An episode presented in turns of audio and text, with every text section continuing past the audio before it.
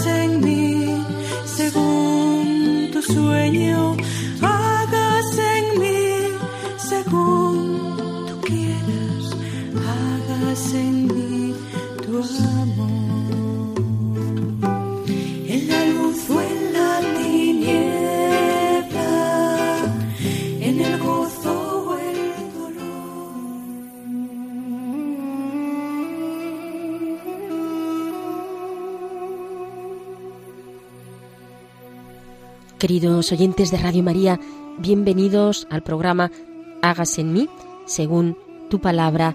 Gracias una vez más por su escucha y por su presencia desde las ondas en este programa. Estamos con todos ustedes, el equipo que forma Hágase en mí, según tu palabra. Les recuerdo, Pilar Álvarez, el padre Carlos Rey Estremera, que nos acompaña desde Burgos, sacerdote salesiano, está en la parroquia del hermano Rafael y quien les habla, Inmaculada Moreno. Empezamos dando gracias a Dios porque nos habla a través de su palabra. Recuerdo también el correo electrónico hágase en mí según tu palabra arroba radiomaria.es. Repito, hágase en mí según tu palabra arroba radiomaria.es. Claves para leer la Biblia.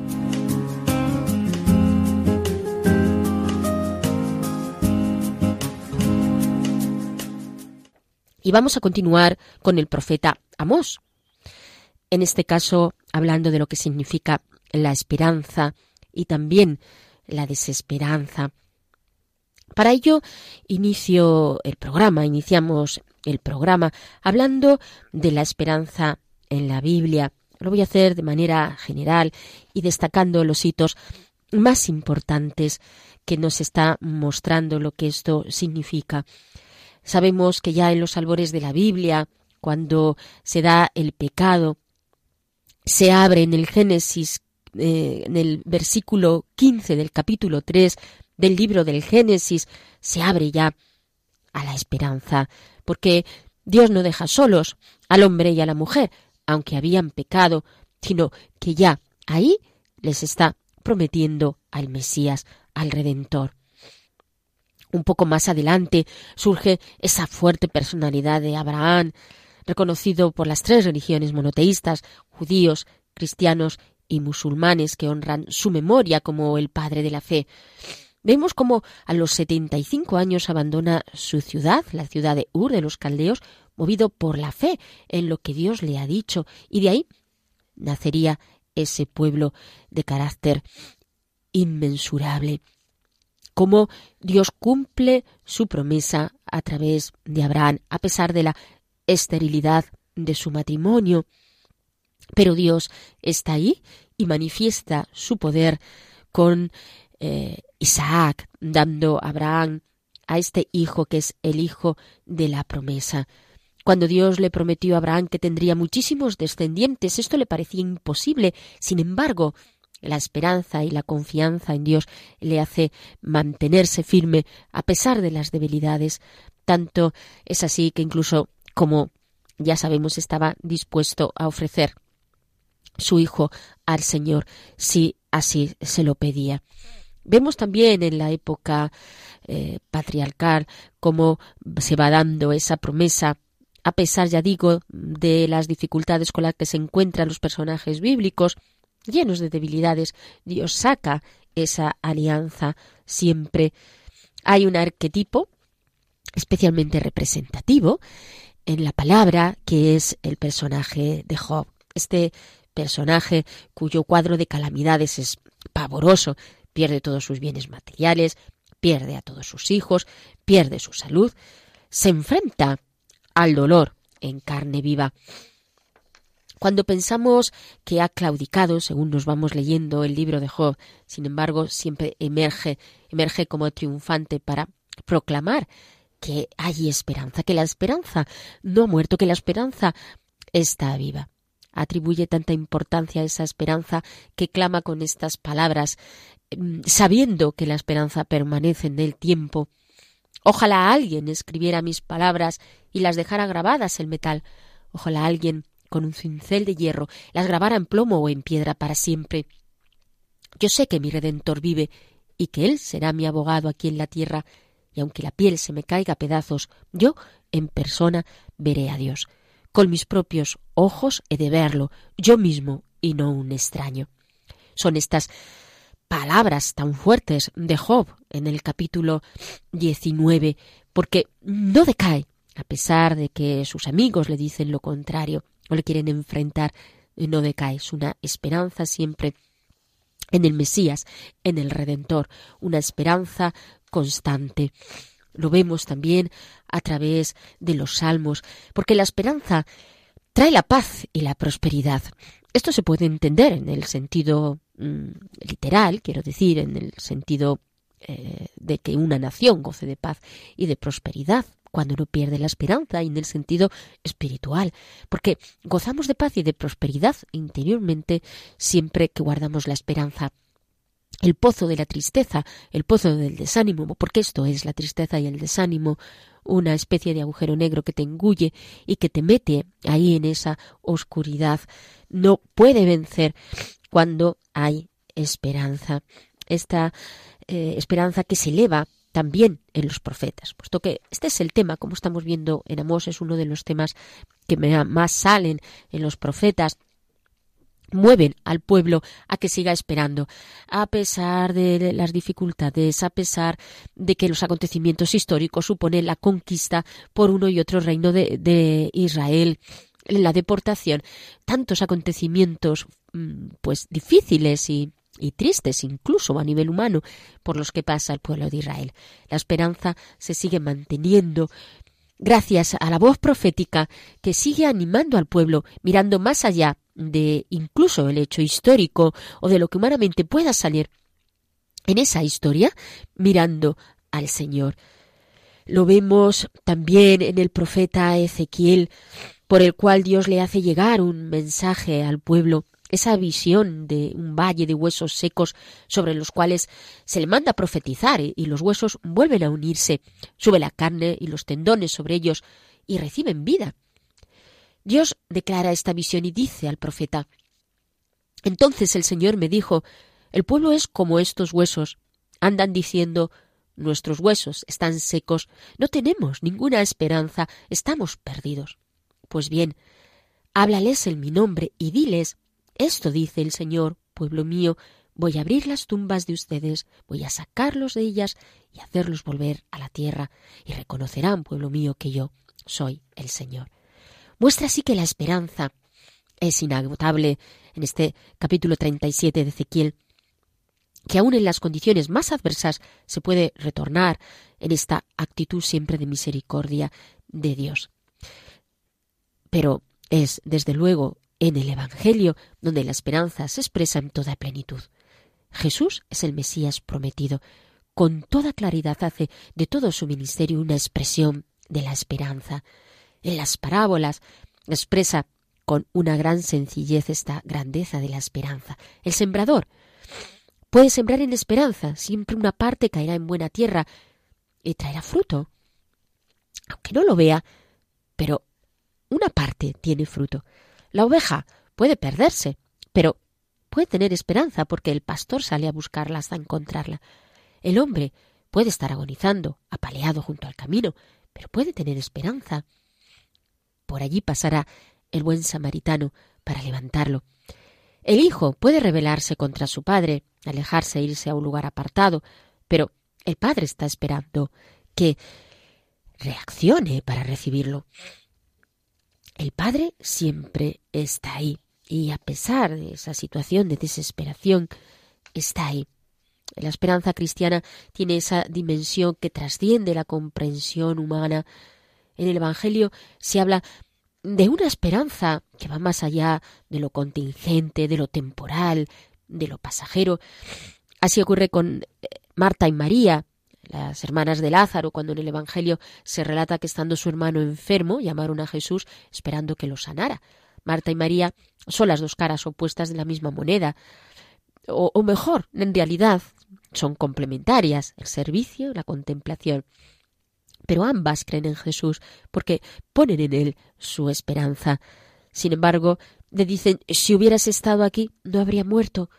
Y Jesús les está diciendo a aquellas hermanas, la esperanza está siempre presente. La muerte no es razón para la desesperanza, sino al contrario, y es cuando se produce ese milagro de la resurrección.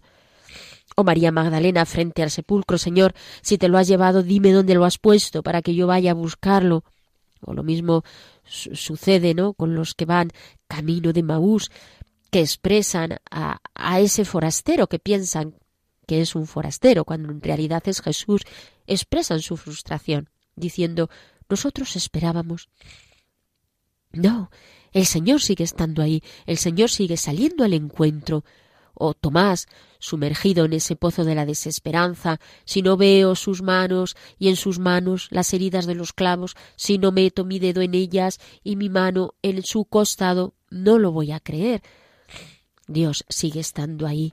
Ven, mete tu mano en mi costado. Todos parece que colocan un límite a la esperanza, pero Dios hace que esa esperanza no tenga ningún límite. No lo tiene porque está puesta la confianza en el Dios que es infinito. Por tanto, por propia definición, no puede tenerla. El Señor nos dice, yo soy el camino, la verdad y la vida, y he venido para que tengan vida y la tengan en abundancia, nos dice Juan en el capítulo 10, en el versículo 10. Luego, creamos en sus palabras.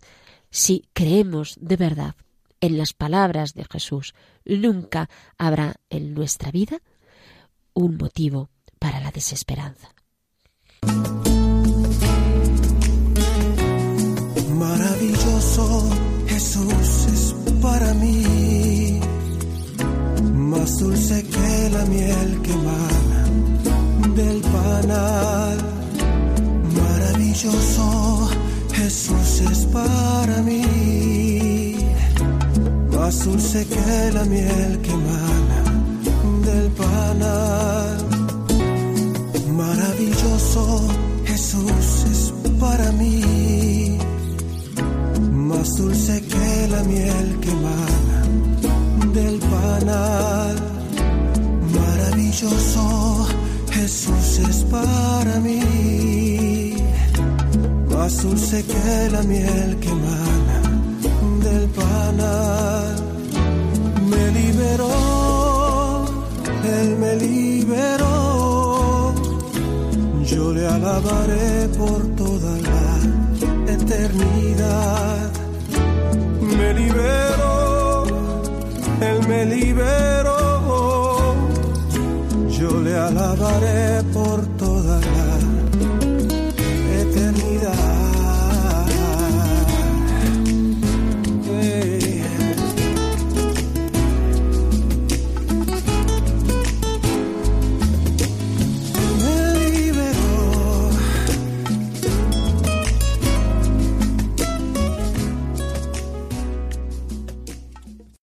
Pasamos, queridos oyentes, a escuchar el texto de Amós capítulo 9 versículos del 11 al 15.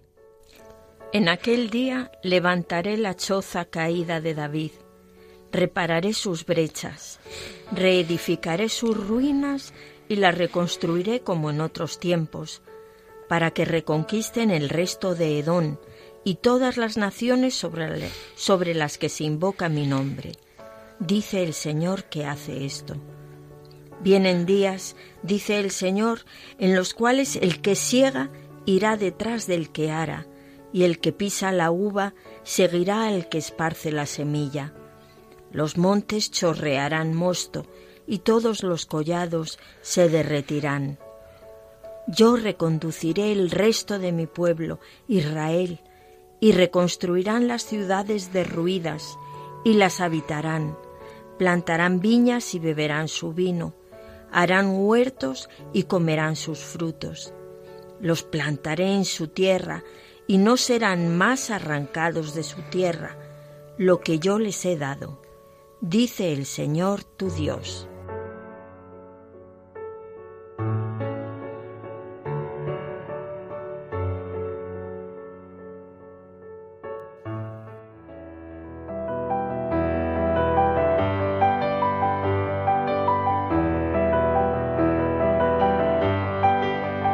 Dios al encuentro del hombre.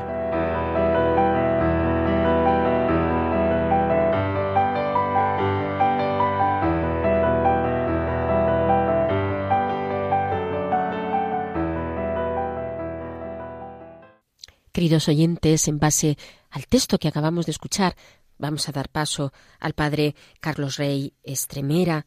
Les recuerdo que desde Burgos nos facilita esta meditación sobre el texto y sobre el profeta Amós, que nos aporta tanto formación como alimento espiritual para nuestra vida. Vamos a escuchar al Padre Carlos. Muy queridos y recordados radioyentes de Hágase en mí según tu palabra. Bienvenidos a pasar un rato con nosotros. Como os anuncié dos semanas atrás, Hoy encerramos el ciclo de cuatro programas dedicados al profeta Amos. Y lo hacemos con un mensaje de esperanza. Y así lo hemos titulado, Esperanza en la desesperanza. Espero que os guste y os ayude a vivir. Amos parece debatirse entre la esperanza y la desesperanza. ¿Serviría su palabra de juicio alarma para dar vuelta a la situación y detener la catástrofe? Posiblemente alimentó por un tiempo la esperanza de lograrlo. Por ello, además de suplicar misericordia a Dios para con su pueblo, trató de cambiar el corazón y el comportamiento de éste. Si Dios le enviaba como profeta a Israel con una palabra de juicio, era para ofrecerle una nueva, quizá última oportunidad de salvación. Amós no era un sádico ni era una asceta que prohíbe los placeres de la vida, ni era el hombre austero del campo que alimenta envidia y odio hacia el hombre degenerado de la ciudad. Su palabra no quiere ser destructiva, ni sádica, sino constructiva. En su palabra misma de juicio mostraba el amor herido y decepcionado de Dios, llamando a la conversión. Junto a esa palabra asoma en sus labios otra esperanzadora palabra de exhortación a volver a Dios. Así dice el Señor a la casa de Israel. Buscadme a mí y viviréis. Buscad el bien, no el mal, para que sobreviváis al desastre inminente.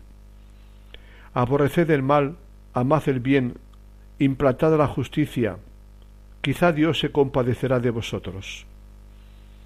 Dos textos preciosos que dejan abierta la puerta a la esperanza. Dios quiere la salvación del ser humano, pero no lo puede sin él, ni a pesar de él, sino contando con él.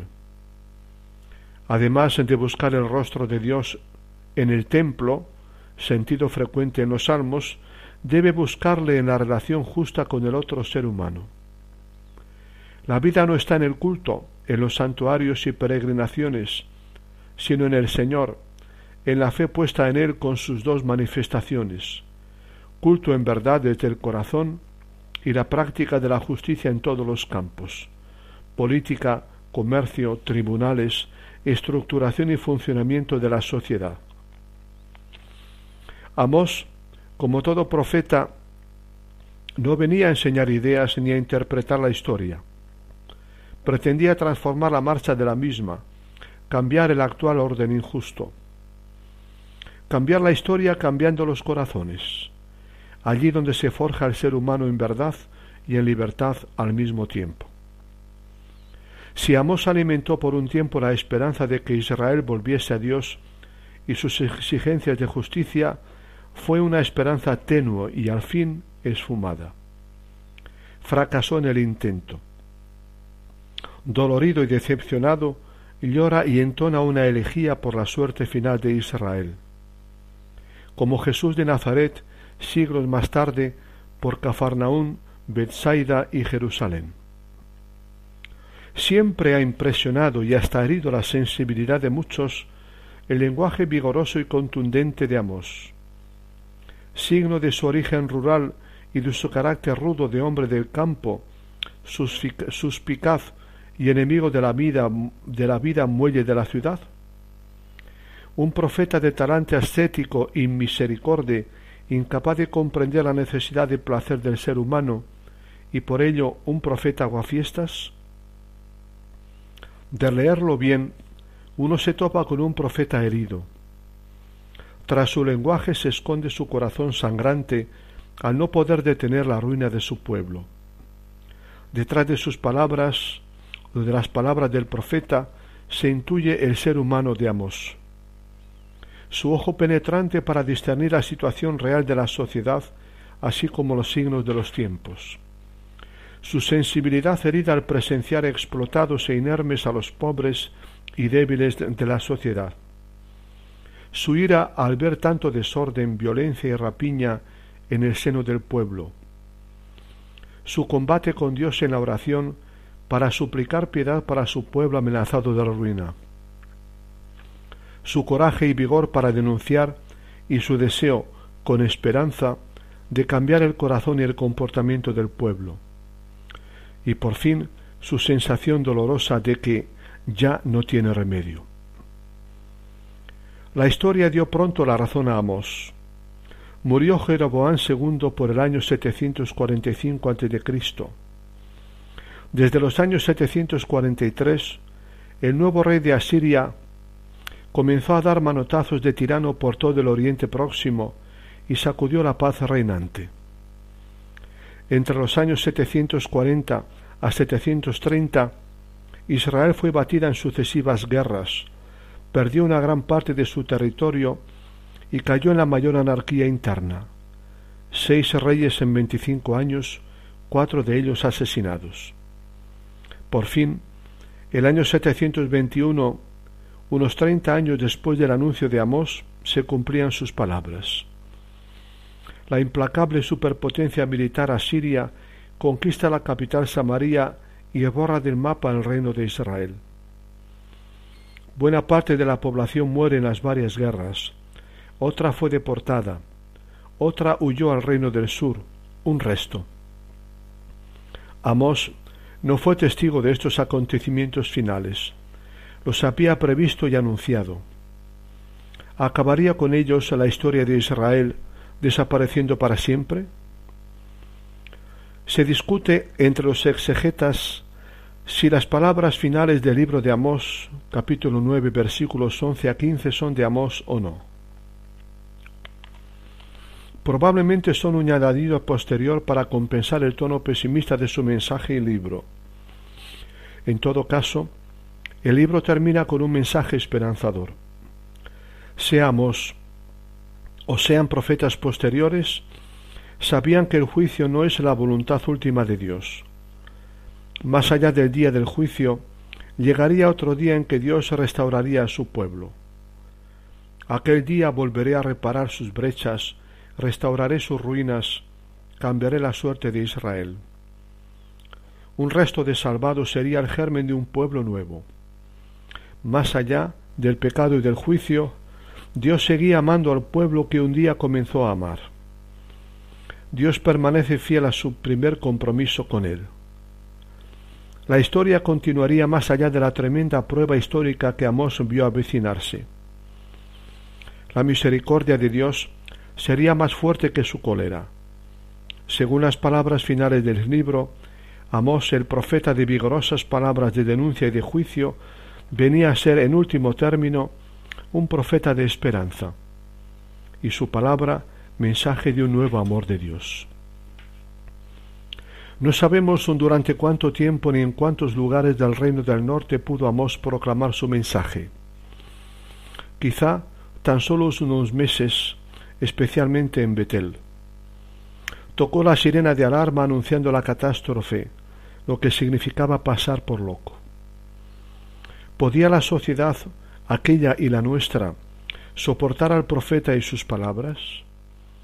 Anunciar la ruina del próspero reino de su poderoso rey en la mismísima capital religiosa, el segundo centro importante del país, y desmitificar además nada menos que la religión, el culto, los dogmas teológicos, era excesivo atrevimiento. El sacerdote, jefe del Templo Nacional, lo denuncia ante el rey como elemento subversivo. Amós dice, conspira contra ti en medio del pueblo. El país no puede ya soportar sus palabras. Además de denunciarle, combinó al profeta. Sal de este país, profetiza si quieres en tu tierra, la tierra de Judá. Amós justificó con coraje su ser profeta y su mensaje. Yo no era profeta, era un seglar cualquiera viviendo de mi trabajo de ganadero y pinchador de sicómoros.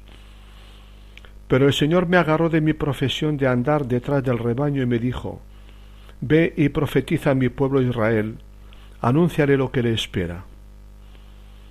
Profeta por vocación, no por nacimiento, por lectura honda de la sociedad y de la historia, no por esnovismo, por experiencia de Dios y de su palabra, no por ser de casta o profesión.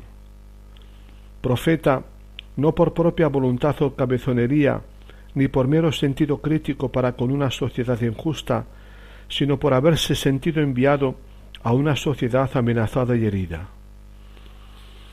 Dios lo había alcanzado en un determinado momento de su vida para que fuera testigo suyo con un mensaje inquietante.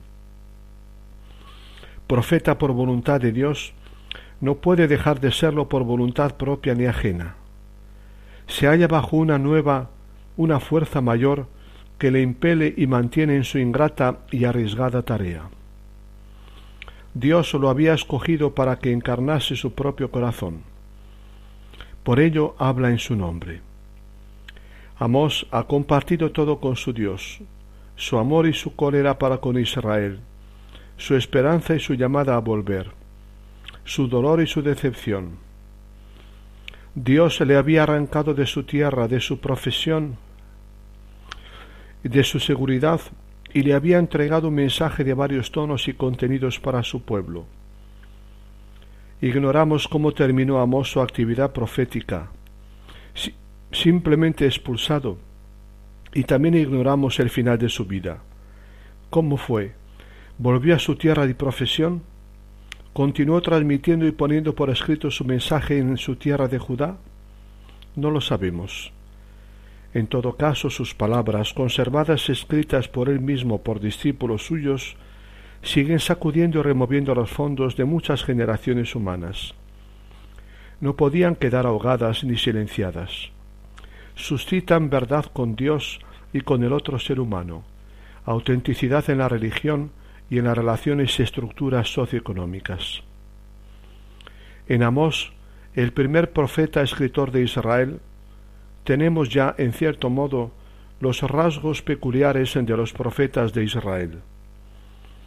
Denunciado y expulsado, su palabra permanece escrita, viva y vigente para siempre. Hace dos mil setecientos años, un vaquero de Tecoa levantó la voz y su eco se ha mantenido vivo y fuerte hasta la actualidad. Hasta aquí nuestro ciclo de, nuestro ciclo de programas dedicados al profeta Amós, mis queridos radio oyentes. ¿Qué os ha parecido su mensaje? Ciertamente duro, pero al mismo tiempo realista como la vida misma. Espero y deseo que os haya sido útil. Os anuncio ya el nombre del personaje bíblico que será objeto de nuestro próximo estudio. Oseas, el profeta que se casó con una prostituta, reflejando así en su propia existencia la relación entre Dios y el pueblo de Israel. No dejéis de conectaros con nosotros. Un gran abrazo.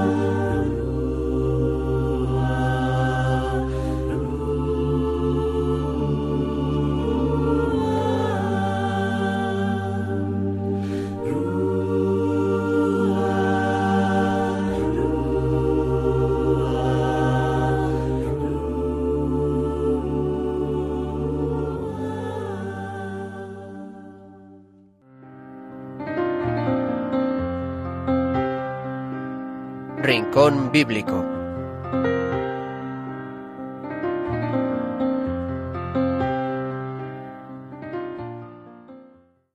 Muchas gracias, eh, Padre Carlos, por esta nueva aportación que nos ha hecho. Les recuerdo, queridos oyentes, que estamos hoy viendo al profeta Amós, la esperanza en el profeta Amós y eh, el programa Hágase en mí según tu palabra, si ahora se incorporan ustedes a escuchar eh, Radio María. Estamos en el programa Hágase en mí según tu palabra. Y también les recuerdo el correo, hágase en mí según tu palabra, arroba radiomaria.es.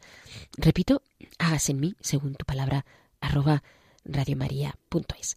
Y pasamos a explicar un poco, pues a la luz de la fe, pues eh, eso que el Señor nos va inspirando, puesto que este programa pretende ser un programa de de experiencia, un programa a través del cual, a través de la palabra, pues eh, el Señor nos mueva también a hacer aplicaciones para nuestra vida eh, espiritual, para esa, esa vida que el Señor nos pone, esa vida de la gracia y por la cual pues vamos creciendo eh, en su amor. Y vamos a dar paso a Pilar, que, que siempre el Espíritu Santo pues la, da esas intuiciones para adentrarnos más en la palabra.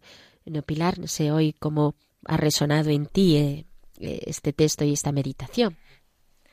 Pues eh, fíjate, Inma, que cuando estabas hablando del libro de Job, yo estaba haciendo memoria de la primera vez que yo leí el libro de Job. Y me acuerdo que a mí me impactó un montonazo, porque bueno, pues yo sabía quién era Job, sabía un poco de su vida, pero nunca había leído el libro entero de Job. Y entonces empecé a leerlo y ya no pude parar, porque decía, pero Señor, pero ¿qué más le va a suceder a este hombre? O sea, como que Job es llevado al límite, ¿verdad? Al límite también lo que has dicho tú de Abraham con su hijo Isaac. A veces en la vida Dios parece que nos lleva al límite. Y estamos tan habituados a, pensar que lo hacemos todo en nuestras fuerzas, que creemos en nuestras fuerzas, esperamos en nuestras fuerzas, amamos en nuestras fuerzas. Pero claro, cuando Dios te lleva al límite es cuando te das cuenta que por qué se llaman las virtudes teologales, porque te las tiene que dar Dios, ¿verdad? Eh, esa capacidad que da Dios de, de superar ese nivel de sufrimiento eh, que le lleva a Job a, a decir, bueno, yo estoy peor imposible, pero yo sé que el Señor, yo le voy a ver, yo le voy a ver. Y él cifra su esperanza en eso. A veces lo que nos ocurre es que ciframos nuestra esperanza en cosas mundanas. Y, claro, esas esperanzas fácilmente no se cumplen. Pero la promesa de amor de Dios sí se cumple siempre. Y este texto de, de Amós, pues es que es, una certificación más, ¿verdad? Habíamos visto cómo este pueblo de Israel realmente ha llegado al día de Yahvé, se ha cumplido todo aquello que Amós les había anunciado. Y bueno, pues de ese resto de ese resto, Dios va a hacer una cosa nueva, un, pueblo nuevo, con un corazón nuevo. Recuerdo también la primera vez que leí el libro de las lamentaciones. Y yo dije, bueno, Dios mío, es que esto ya... Y sin embargo, cuando hay ese grito dentro del propio libro de, de las lamentaciones, cuando dice que el gran amor del Señor nunca cesa, que su misericordia no tiene fin, que es nuevo cada mañana. Y esa es nuestra esperanza. Yo a partir de ahí, mm, pues pienso, sí Señor, todo me puede ir mal, humanamente hablando, pero mi esperanza está puesta en que tu amor, ese yo sé que cada mañana amanece nuevo para mí y que tú quieres hacer cosas nuevas conmigo y con, y con mi vida. Qué hermosa es la virtud de la esperanza y qué fácil es que nos la roben. No sé cómo lo ves tú, Inma. Hmm. Sí, es verdad, porque simplemente, aunque tengas las cosas mm, pues un poco claras, ¿no? y, sepas que Dios está ahí, como incluso psicológicamente en nuestras limitaciones, una situación límite, como tú estás diciendo, Pilar, pues eh, nos puede nos puede llevar eh, pues a una caída en una depresión o lo, lo vemos muchas veces, pero aquí está precisamente eh, aquí está precisamente la fe, ¿no? Para decir no, no, en esta situación el Señor me va me va a rescatar, ¿no? No me va a dejar ahí metida en ese pozo.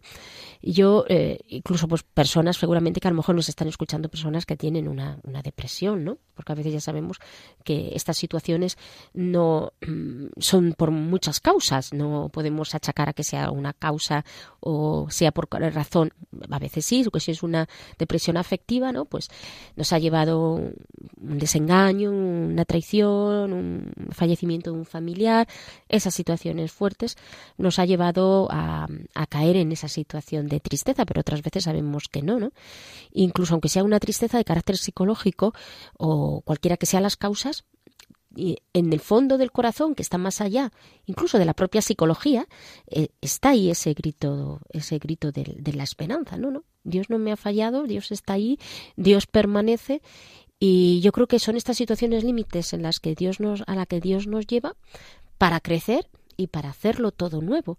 ¿Cómo creces? A lo mejor no, no eh, como tú pensabas, eh, pero eh, sí, seguramente Dios te hace crecer en interioridad, te hace crecer en confianza, te hace crecer en desprendimiento, en toda esa forma misteriosa que tiene Dios de llevarnos, porque es tan grandiosa como misteriosa, y, y que va así, pues despojándonos y labrando eh, labrando su, su obra, como lo hizo con el pueblo de Israel. Uno ve el pueblo de Israel y dice, vamos a ver, no parece que crecieran en esperanza. Si vamos viendo de la, de la época del Éxodo a la época de la deportación, ahí estaban los profetas siempre diciendo, venga, vamos a ver si levantamos al pueblo.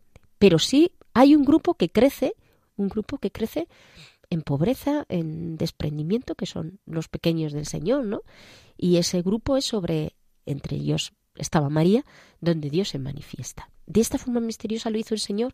¿Y cómo iba a imaginar que era esta la manera eh, el israelita de la época de David?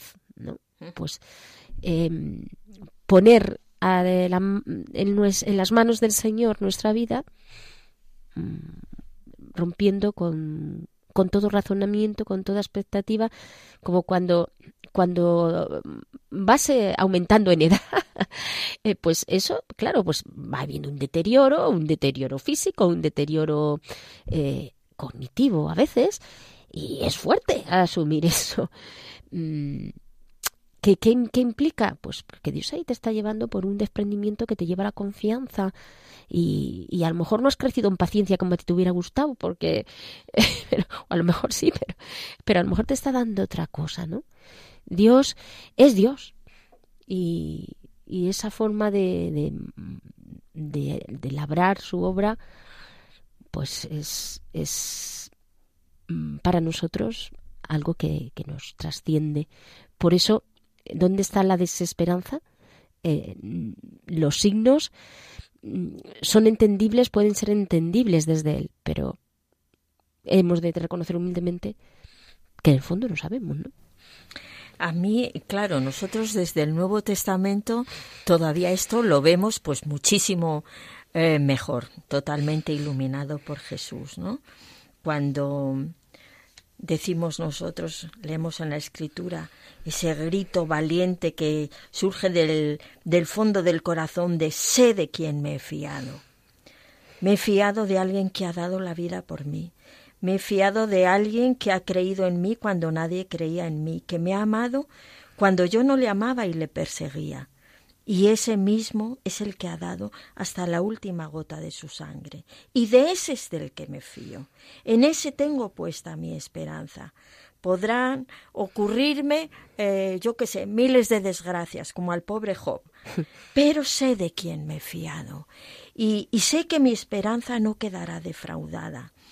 Pues eh, yo creo que tenemos que pedirle mucho a Dios que, que proteja y que defienda nuestra esperanza ante el mundo, ante esos eh, pseudoprofetas agoreros que van diciendo que todo va fatal, que esto no tiene solución, porque Dios tiene eh, su gran arma, que es la del amor, con la que Él puede cambiar nuestro corazón. Y ahí está la esperanza nuestra y de la humanidad, que Él puede cambiar los corazones y cambiando los corazones va a cambiar pues tantas situaciones injustas desde nuestra familia a, la sociedad. Em, Dios nos va conquistando poco a poco y, y nos va cambiando, nos va cambiando, va haciendo en nosotros pues lo que tú hablabas antes de Ezequiel, nos va reconstruyendo, nos va dando primero piel, tendones, músculos, y ya cuando nos vamos poniendo ahí, después encima nos insufla su espíritu y nos pone de pie y nos dice, yo estoy contigo, tú solo no puedes nada, pero conmigo adelante.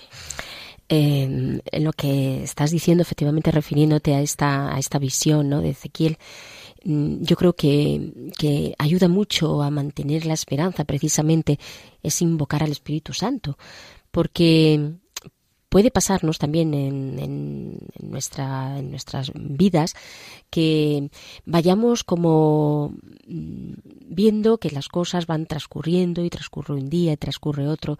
Y a veces como que nos falta agarrarnos al espíritu para que podamos vivir de esta creatividad que nos da el espíritu, de esta visión que nos da el espíritu, que yo creo que tiene que también ver bastante con lo que es la esperanza, porque podíamos desgranar, no es nuestro caso porque nosotros nos basamos más, ¿verdad?, en lo que nos sugiere la, palabra, no tanto en lo que teológicamente significa la esperanza, pero eh, sí que la esperanza significa también una visión, visión de, de futuro, porque tú miras al tu presente, miras eh, y con esto quiero decir circunstancias históricas concretas, eh, injusticias, como le ocurría a Amós, ¿no? Como veía las injusticias, todo este tipo de cosas, tú estás mirando el presente, estás mirando fiada en Dios y con una visión de futuro, un futuro que no es un futuro solo terrenal, puesto que aquí estamos simplemente anticipando el reino, pero sino que eso es un futuro mm, de vida eterna, ¿no?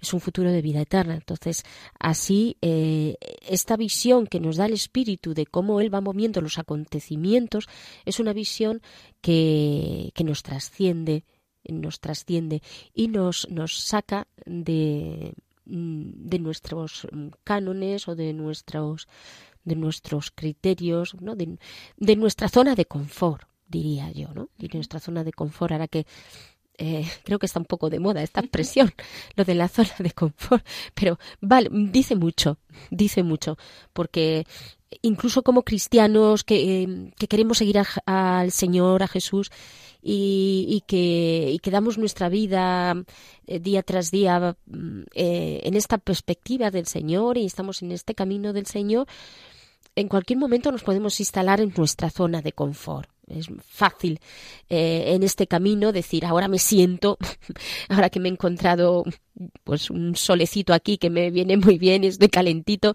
pues ahora me siento y, no sigo viendo ya más parte del camino.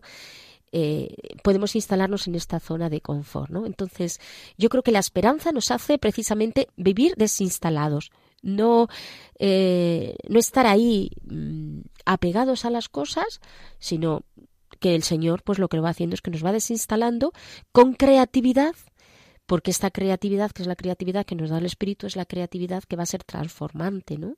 Eh, bueno, pues desde el Espíritu, que es lo que el Señor me llama a hacer por la Iglesia en el mundo, para que sea una semilla que cae y que pueda dar, fruto, ¿no? No me voy aquí a quedar ¿qué es esto? A lo mejor lo que quieres es que mueras en esta situación espiritualmente, pero no dejar de plantearnos esto, porque el Señor puede llamar a una misión concreta como Abraham, que ya el hombre era mayorcito y diría, bueno, pues yo a estas edades y a estas alturas, pues no dijo eso, mira que le quedaba. O yo a veces lo pienso con los papas, lo pienso con el, con, pues con nuestro papa actual, ¿no? Los años que tiene, cómo es capaz de enfrentarse a cosas tan fuertes en la, en la iglesia, ¿no? Qué, qué capacidad, con 82 años, es que es el espíritu, es el espíritu que mueve a decir, no, yo ya aquí no me quedo eh, instalado en mis tres cosas, sino que, que aquí eh, estoy mirando más allá y bregando, es la fuerza del espíritu que está dando para, lo digo con el Papa Francisco, mm, recordemos el testimonio del Papa Benedicto, porque fue también un testimonio de humildad, o recordemos eh, al gigante que es Juan Pablo II, ¿no? Pues que ahí estaba, en esa situación, en cada uno en lo que Dios, el Espíritu Santo les iba, les iba moviendo. Y esto como se entiende, no se instalan en su zona de confort y dice, bueno, pues voy a hacer una visita papal y ya está.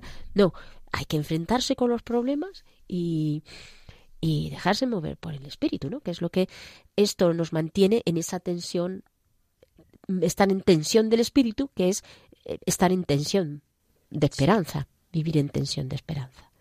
Esta tensión del espíritu de la que tú hablas, Inma, y, que es una cosa muy cierta, porque aparte de que nos haga desinstalarnos de nuestras comodidades, de nuestras rutinas, de repente te abre horizontes nuevos, porque el espíritu es realmente súper creativo y te abre horizontes nuevos, cosas en las que tú jamás pudiste pensar y que son infinitamente mejores de aquel pobre proyecto de vida que tú a lo mejor tenías en un principio.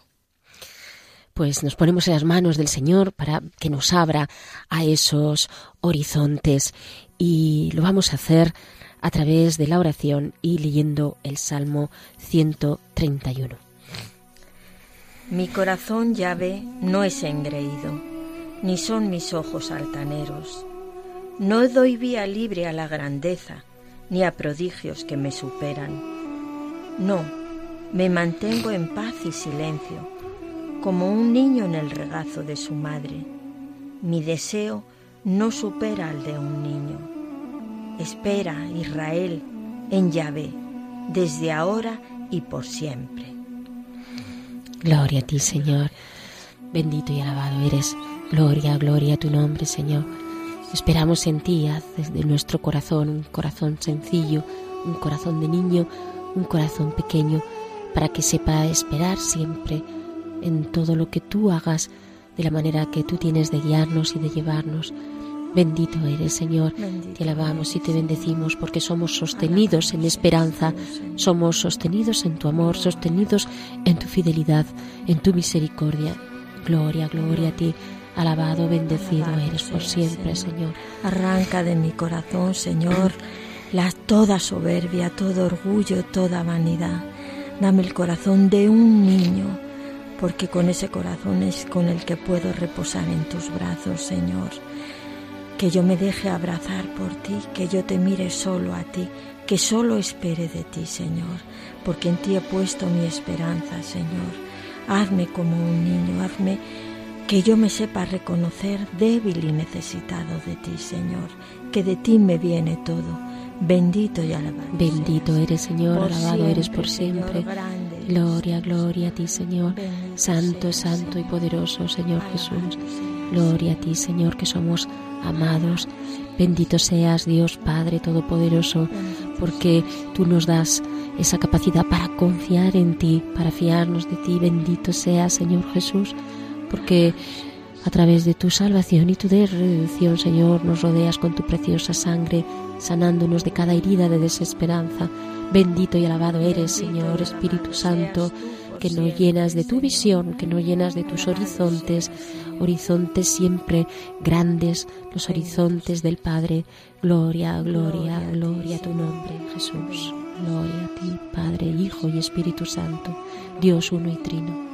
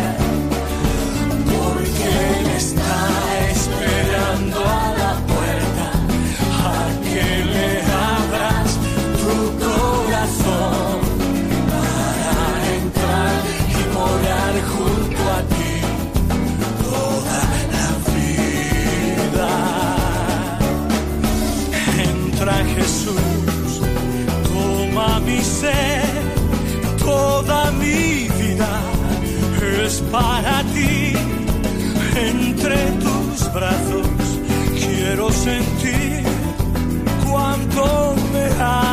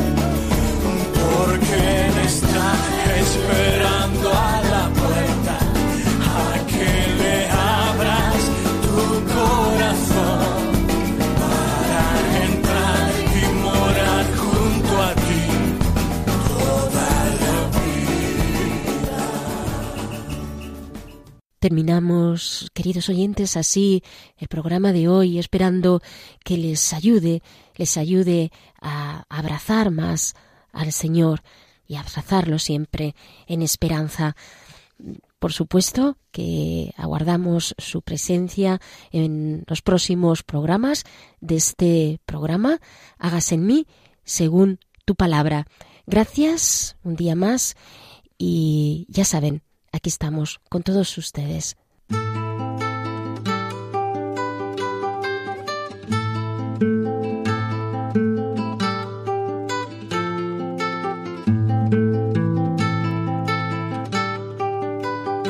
Han escuchado Hágase en mí según tu palabra, con Inmaculada Moreno.